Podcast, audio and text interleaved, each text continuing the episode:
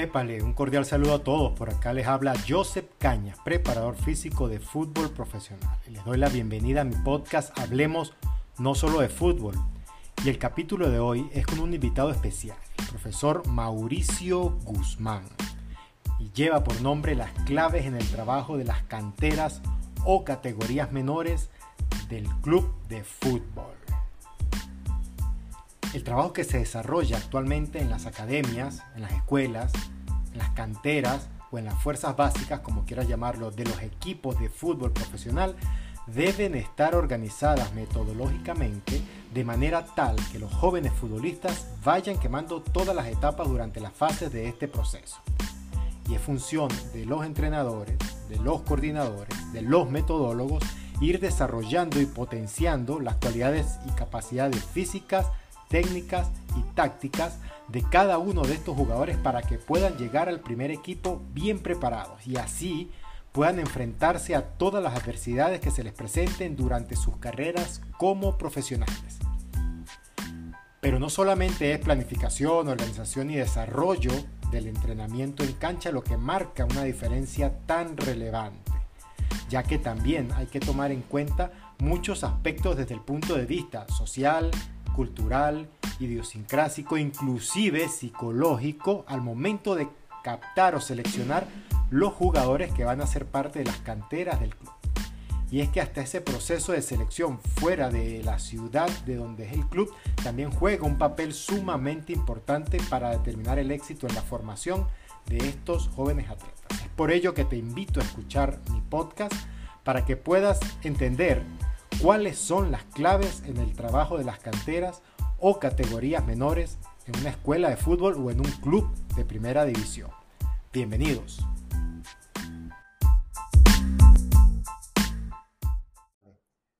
Primero, darle la bienvenida a Mauricio Guzmán, eh, colega preparador físico del equipo Deportivo Cali. Trabajó conmigo en, en el club durante nuestra estadía. Y hoy vamos a hablar sobre la importancia de el trabajo en las canteras o en el fútbol base de los clubes, ya sea en primera división o, en fútbol formativo, donde nos vayamos a, desenvolver. Mauricio, darte la bienvenida a, este podcast, a este video, eh, y nada, eh, ver ese tema y, tú que trabajaste allí e hiciste vida en él, cómo cómo desenvolvernos, cuál es la importancia que tiene eh, las canteras en los clubes. Bueno, Joseph, muchas gracias por la invitación. Es un honor poder compartir estos espacios de, aprendizaje y en nuestra profesión siempre es importante dejar legado tanto para los jugadores como para los eh, profesionales que se están graduando constantemente. Eh, la cantera del Deportivo Cali es de las mejores del país. Se puede decir que es el club con la cantera de mayor exportación de jugadores a nivel internacional y que ofrece la posibilidad de, darle competencia a sus jugadores eh, por una política interna que hay en el club, que es tratar de tener el 70% de jugadores canteranos en el primer equipo y un 30% de jugadores por años. Entonces, se correlaciona el trabajo que se hace en las divisiones menores, en la cantera, con el trabajo que se hace en el equipo profesional. Es sumamente importante la captación de los jugadores, como también lo es el proceso de entrenamiento desde todos los aspectos y el acompañamiento de todas las áreas interdisciplinares que hacen parte de, del club y de la cantera, como es la psicología, la nutrición y el área médica. A mí realmente me impresionó cuando llegué al club ver eh, la cantidad de jugadores con las que trabaja el equipo y las canteras y ver que hay muchos jugadores de afuera. Hay mucho, mucha captación de talento, sobre todo de la costa del país, eh, y comparando con lo que vi en Brasil, con lo que vi en Chile eh, y con lo que obviamente he podido experimentar en mi país, eh, veo que, que, es muy amplio la cantidad de jugadores con las que cuenta. ¿Cómo es el trabajo realmente dentro de las canteras del club? para, dar una explicación y que el, que nos esté escuchando, el que nos esté viendo, entienda más o menos cómo trabaja la, cantera del Club Deportivo Cali.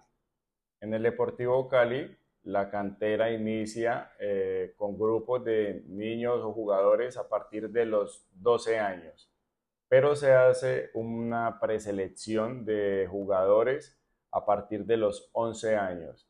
El primer sistema de captación es la red de escuelas filiales que tiene el club, que en el país son 36 que están distribuidas en municipios donde se ha observado que tiene bastante desarrollo y potencial deportivo genéticamente y culturalmente.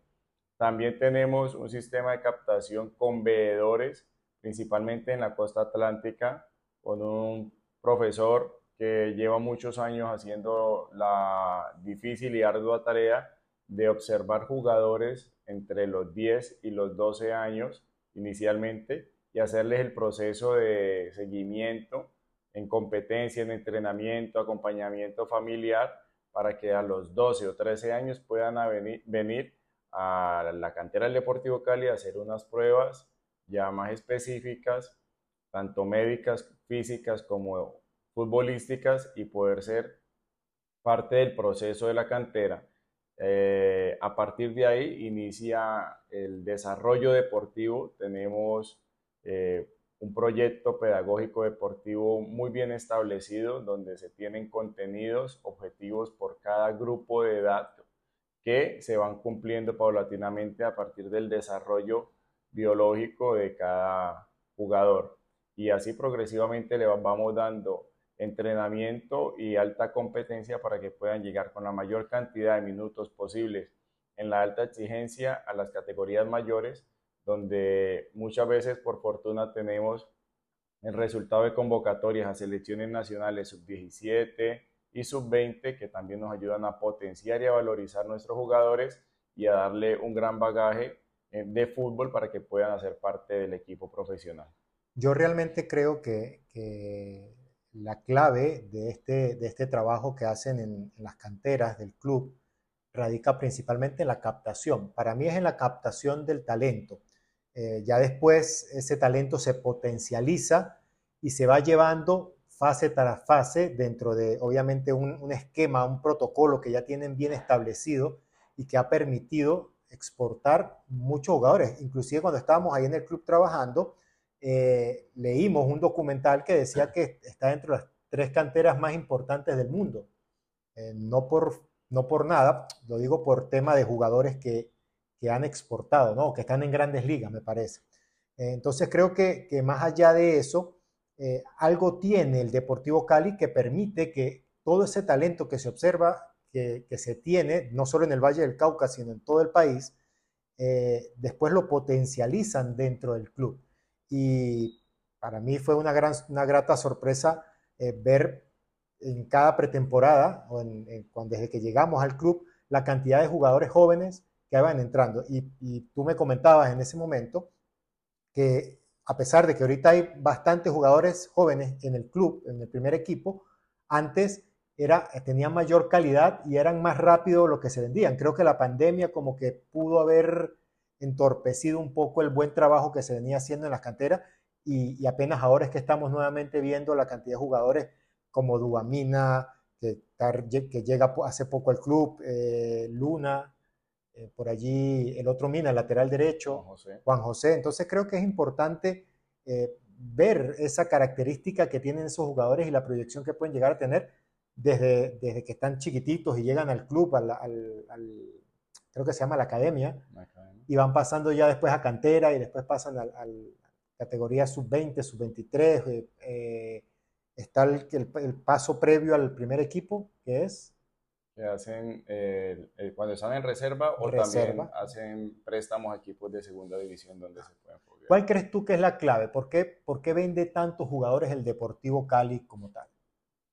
Bueno, a partir de mi experiencia eh, durante estos 10 años que llevo trabajando en la Asociación Deportivo Cali, he podido evidenciar que la mayor cantidad de jugadores que se pueden eh, formar y exportar en el club son los jugadores que no son nacidos o que no residen en la ciudad de Cali, principalmente porque los que vienen de otros departamentos, de otras ciudades, entran a vivir en una casa hogar donde se les cuida la alimentación, el descanso y se dedican solamente y exclusivamente a ir al colegio, a entrenar y a descansar.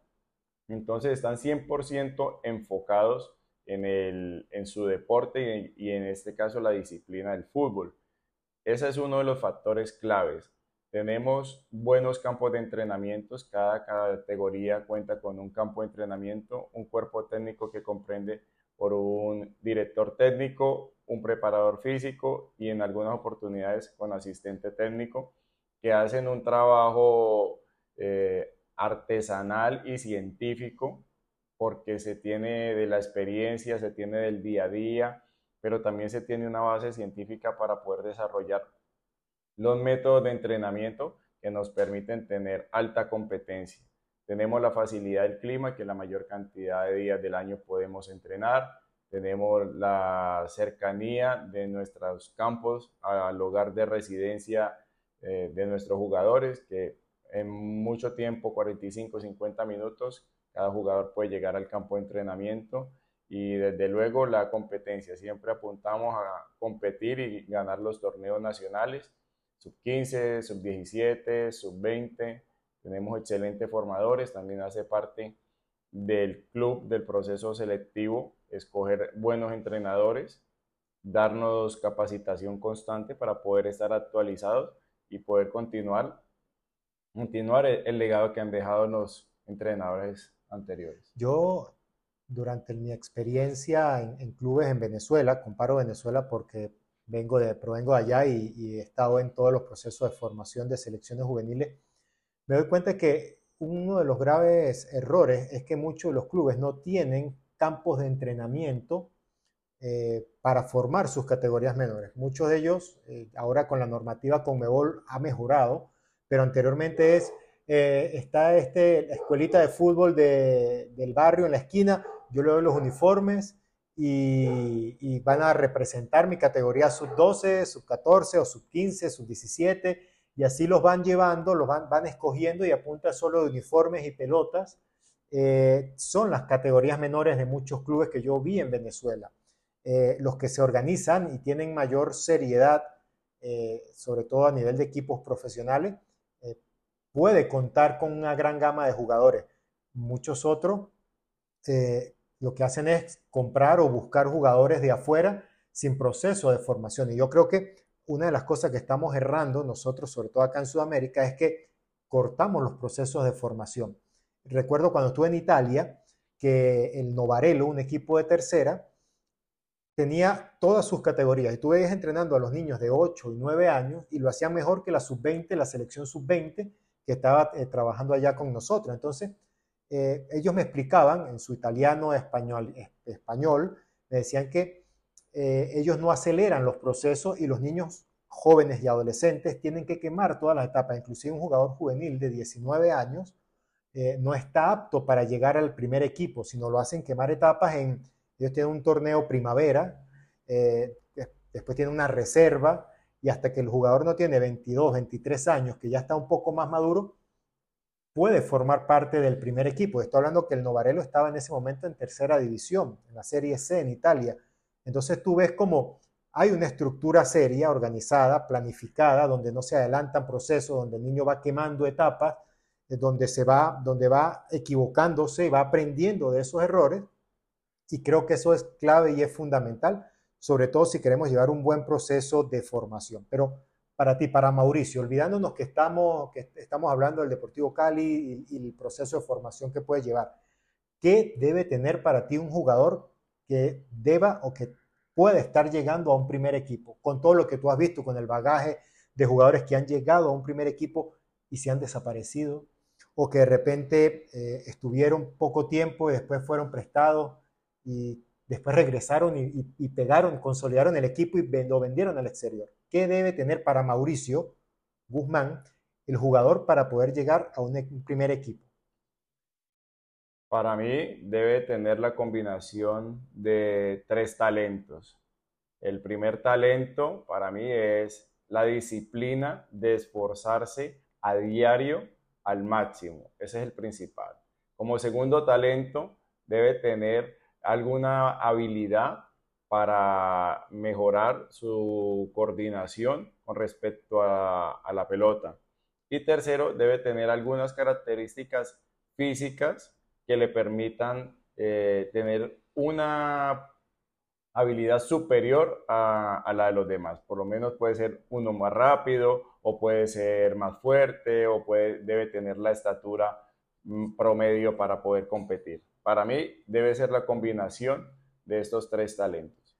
Sí, y fíjate que en el aspecto mental me di cuenta, sobre todo aquí en Cali, que el jugador tiene que sacrificarse desde el buen punto de vista de tener que levantarse temprano, porque anteriormente la Casa Club quedaba en el norte y tenía que pararse temprano, coger la ruta que, hacía el bus del club, eh, y era una hora, pararse 5 de la mañana para estar temprano en el club. Yo creo que todo eso va forjando el carácter, el temperamento y la, personalidad del, jugador. Y, y todo eso son granitos de arena que al, final, a los 10 años que lleva el jugador en el club, eh, dice, wow, me, me, me, esforcé bastante, quemé las etapas, al principio me tocaba ir en ruta, ya, ya el club me dio un apartamento, ya estoy más cerca, puedo llegar más temprano, o me contrataron, me aumentaron el salario y puedo comprarme un carro. Eh, pero creo que aspectos mentales, eh, porque creo que aquí en Colombia sobra el talento, hay, jugadores con muchísimo talento, que yo creo que no es suficiente, que no alcanza el talento para, este tipo de jugadores. Pero, pero sí considero que eh, ese aspecto mental de, estar aquí, de, venir de otra zona, de otra región, es sumamente importante. Para mí, obviamente, tiene que tener una habilidad, una habilidad eh, que muchas veces es, innata en el jugador. Eh, tiene que tener mucho temperamento y sobreponerse a las dificultades, una habilidad mental, una capacidad mental que te permita no solamente poder llegar, porque al final lo que yo muchas veces hablaba con los jugadores de acá del club, llegar es la cosa más fácil, dentro de lo difícil que es después hacer una carrera de 10, 15 años, mantenerte en el profesional y, hacer carrera o inclusive en el exterior. Y, hay un aspecto que creo que también influye muchísimo y es el tema de la fortuna, de ese toquecito de estar en el momento preciso, en el lugar preciso, eh, y estar preparado para poder eh, tomar esa oportunidad cuando se te presente. Pero eh, son aspectos que, que, te, van a, te vas a ir tú mismo desarrollando con el tiempo, con el pasar de, de, tu experiencia. Lastimosamente, Mauricio, para nadie es un secreto, vivimos en una sociedad actual donde queremos todo ya, a un clic, con el teléfono. Todo lo queremos entrenar un mes y ya estar en el primer equipo y que ya me vendan y no esforzarnos para conseguir las cosas. Eh, creo que, allí radica eh, mucho de, los éxitos y los triunfos que se puedan conseguir desde el punto de vista profesional al momento de llegar. Ahora, ¿qué, estructura de, desarrollo técnico crees tú que, sería la ideal para poder potenciar ese talento que, pueda llegar a tener el jugador?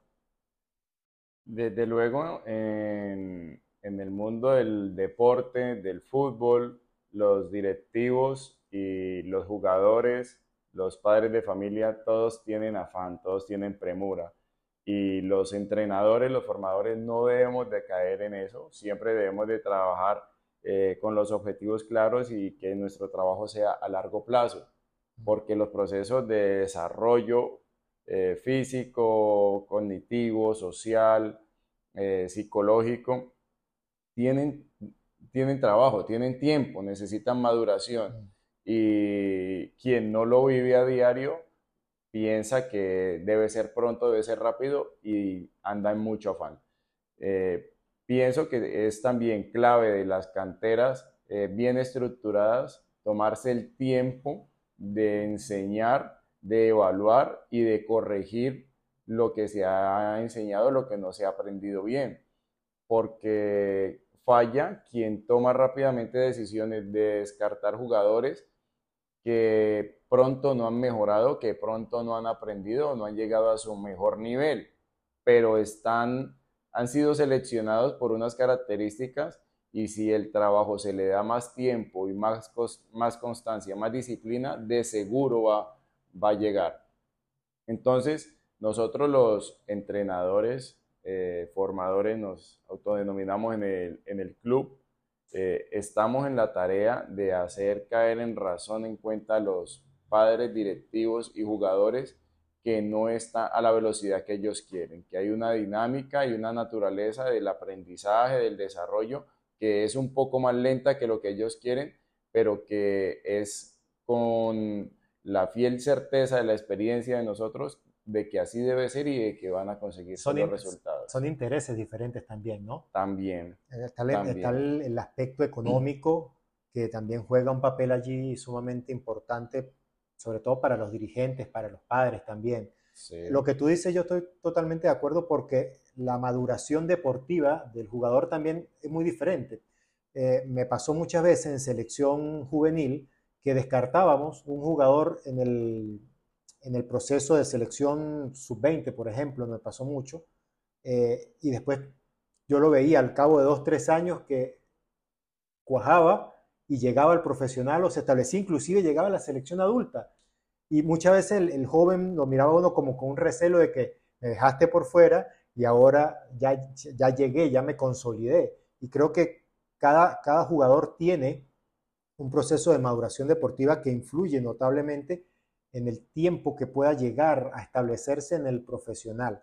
Y eso no lo determinamos nosotros, eso lo, determina el, mismo muchacho, el mismo, el mismo jugador con, su, con el transcurrir del, del, tiempo que vaya llevando su trabajo día a día. ¿Cómo influye el, el aspecto social cultural al momento de, nosotros, no hablando del Deportivo Cali, sino hablando del jugador de fútbol, para, para esa proyección y que pueda llegar a consolidarse en el profesional. ¿Cuál es tu óptica del, aspecto social y cultural y cómo influye en el rendimiento del, atleta? Eh, fundamental eh, conocer la cultura de dónde proviene cada jugador, porque a partir de ahí se puede deducir algunos comportamientos o algunas actitudes que pueda tener. Nosotros los colombianos eh, venimos de la época de la esclavitud con la raza negra muy marcada, o sea, la raza negra en Colombia es muy marcada y todavía arrastramos eh, esos rezagos de la esclavitud y de la sumisión y del ser un poco reservados, cautos, eh, para confrontar alguna situación. Y en algunos momentos he podido observar jugadores que se afligen muy pronto y no tienen esa tenacidad, ese temple, esa característica de otros pueblos, de otras culturas, de superarse o de ir al frente de las situaciones.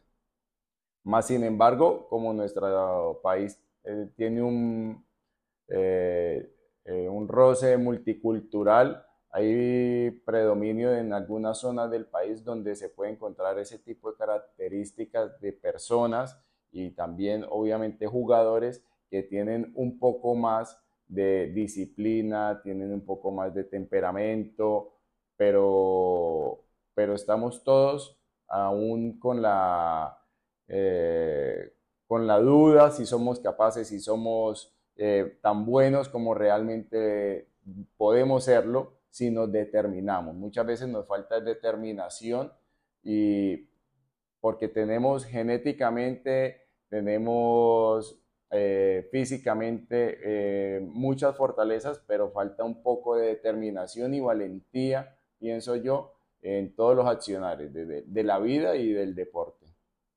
por eso por eso creo que el, pasar un filtro en el que el jugador tenga que sobreponerse a, adversidades. Estos días hablaba con, un amigo, Randolph Crowell, y él me decía, Joseph, a mí me impresiona los uruguayos y los argentinos, cómo hacen esos tipos, los jugadores, eh, para, para ser tan competitivos. Y tú los ves y corren y van y van y van y se exigen y, se, y la dan toda. Yo le decía, que era mi percepción, eh, habiendo estado allá eh, en algunos partidos, de, sobre todo sudamericanos sub-17, eliminatoria, partidos de Copa Libertadores, Copa Sudamericana, me doy cuenta de que estos jugadores pasan desde la décima categoría, desde por allá, cuando están bien pequeños, eh, tienen que ganarse un puesto en cada categoría donde tienen 20 eh, jugadores en el mismo puesto, que vienen de, otros, de otras ciudades, inclusive de otros países, y tienes que ganarte eh, el puesto en, la décima. Después pasas a la novena, tienes 20 más. Después te ganas el puesto, pasas a la octava, tienes 15. Después pasas a la séptima, tienes 20 más. Y cuando, ¿sabes? El que no va funcionando, lastimosamente, se va quedando. Y llegan a, las reservas o a los primeros equipos los tipos más competitivos que se han sobrepuesto a todas las adversidades, que, que se han luchado todos estos 10 años se han luchado un puesto, que han, se han sacrificado, que han trabajado, eh, que han tenido problemas, que, ¿sabes? Que han, pasado ese filtro y cuando llegan al primer equipo llegan los mejores. Y cuando llega al primer equipo ahí también tienes otro filtro porque vas a tener eh, jugadores extranjeros, jugadores de más experiencia, con más años, eh, que han ganado Copa Libertadores, que han quedado campeones. Y claro, tienes a, los mejores, a los más competitivos a los, tal vez no a los más técnicos, porque muchas veces no, no, no necesita eso. Yo la otra vez hablaba con Marco Matías y le decía, eh, cuando hablamos de la, de la, clasificación en sudamericanos eh, juveniles, él me decía que no clasifican los que tienen los mejores jugadores, clasifican los que son más fuertes mentalmente, los que pueden soportar estar 60 días concentrados fuera de su, de su casa, lejos de su familia, Y, y, influye todo. Y entonces no es solamente ser habilidoso. Me acuerdo que me enfrenté en el sub-17 siendo preparador físico a Joao Rodríguez. Creo que hemos hablado varias veces de él, que estuvo hasta hace poco en, América de Cali. Era, lo había comprado el Chelsea. Era la perla del fútbol colombiano con 15, 16 años. Los mismos compañeros no lo querían. Se peleaba con todo el mundo, nadie le podía decir nada. Eh, quería él llevarse a los, a, los 11 contrarios, a los 11 compañeros, al árbitro y hacer él el, hacer él el, gol, el gol. Entonces yo creo que, que, eh, muchas veces se nos va a la cabeza en ese proceso de formación y nos equivocamos como entrenadores al creer que solamente teniendo el talento ya tenemos todo, todo el resto armado. Y no solamente es el talento, porque él después desapareció un tiempo, el Chelsea lo, prestó, no sé cómo fue, y terminó en equipos de fútbol acá nacional en Colombia. Entonces, te digo esto porque creo que pasar etapas, sobreponerte a las dificultades, eh, juega, juega un papel fundamental en la formación, en la estructura del jugador, obviamente con sus valores, con sus creencias, eh, con sus habilidades, con sus destrezas, pero el sobreponerte en un, en un sistema donde tengas que exigirte, va forjando tu carácter. No sé si estás de acuerdo o, tengas otra apreciación a, lo que estoy diciendo. Guardando un poco las proporciones, eh, nos podemos trasladar al origen del deporte, era por la supervivencia. Y diario se tenía que sobreponer a, a una batalla con un animal o para poder comer, sobrevivir. Y así sucede en el deporte. Diario te tienes que enfrentar a retos y a situaciones difíciles, adversas, de, del mismo entrenamiento, de poder llevar tu cuerpo un poco más allá cada día, de exigirle a tu cuerpo, tu cabeza tiene que mandar sobre el cuerpo y exigirle cuando el cuerpo sienta fatiga, cansancio, dolor, tiene que exigirle un poco más porque solamente así y que también tenga tu cabeza la capacidad de soportar que no, no seas tenido en cuenta por el entrenador y que no puedes dejar de esforzarte, porque si te dejas de esforzar, menos te van a tener en cuenta. Y entonces, juegas en tu contra. Claro, entonces el jugador de fútbol, el deportista de alto rendimiento, tiene que esforzarse más cuando no le van saliendo las cosas, porque solamente así puede atraer lo positivo, que sería ser convocado, que le den minutos de juego, un buen resultado, un buen entrenamiento. Y, y a partir del esfuerzo constante y de la disciplina constante van a llegar los buenos resultados.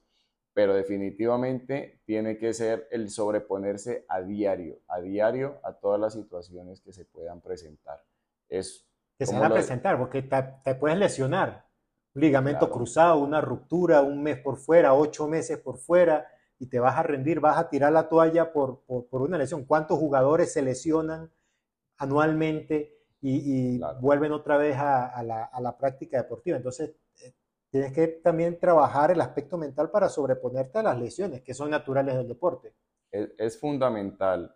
Eh, cuando un prospecto de jugador de 17, 18 años está en los ojos de un club profesional, eh, no puede bajar la guardia porque ahí está siendo evaluado como un jugador profesional y es posible que lo tengan entrenando y, y en el mismo ojo, en el mismo rasero de los que tienen 28 o 29 que están en la maestría deportiva y tiene que competir parejo con ellos. Y si no tiene la capacidad y la tenacidad de todos los días exigirse y tener el temple de recibir un contacto fuerte, eh, cuerpo a cuerpo, fuerte contra una persona de mucho más peso, de mucha más experiencia, con muchos niveles de fuerza, va, va a sufrir y puede sufrir alguna lesión. Y no se puede creer la, eh, no se las puede creer de que ya es un jugador profesional, es un proyecto, está cerca, va a ser y tiene, debe adquirir algunos comportamientos de jugador profesional, pero sin creer que ya es un jugador profesional. Debe aprender y asumir algunos comportamientos que lo ayuden a llegar y a consolidarse, mas no debe sentirse que ya llegó a la cúspide, como muchas veces lo hemos visto en algunos jugadores, y es ahí donde un pasoncito de un año, dos años por un equipo de segunda división eh, le viene muy bien para poder ayudar a, formarse, a tener minutos de competencia, eh, a poder jugar en diferentes eh, estadios, en diferentes altitudes, en diferentes situaciones climáticas, con adversidad, y luego han vuelto al club, y sé que los clubes grandes lo hacen, de darle esa experiencia y luego vienen mucho más maduros y valorando mucho más lo que les ofrece su club principal. Claro, perfecto. Estoy totalmente de acuerdo contigo. Creo que, esos lineamientos tienen que tenerlo claro el, club. Sí. Y tiene que hacérselo saber directamente al jugador. Estamos eh, obviando un, elemento fundamental como es el, representante, que ahora ya de los 10, 11 años están con representantes los jugadores. Y, muchas veces, como todo, son intereses económicos que, que prevalecen por lo deportivo muchas veces y, aceleramos, queramos o no, al, joven a que, que quiera exigir, a que quiera estar eh, con un contrato mucho mayor o que lo puedan vender y, exigimos por allí que, sean tratados diferentes. Hasta aquí va a durar el podcast de audio eh, y los voy a invitar, si quieren seguir eh, esta, pregunta que vamos a dejar aquí al aire, las claves que debe tener el entrenador, eh, llámese entrenador, director técnico o preparador físico, las claves que debemos tener para trabajar en una cantera y poder proyectar la carrera de nuestros jugadores. Para poder escuchar esta y ver el video de esta, de esta última parte, los invito a la, parte, a la membresía que es gratuita eh, de la página web y allí podrán observar eh, todo el, podcast como tal, eh, la entrevista y podrán ver también la respuesta de esta, de esta pregunta. Así que muchísimas gracias por escucharnos en este podcast y nos vemos en el video en la membresía. We'll be right back.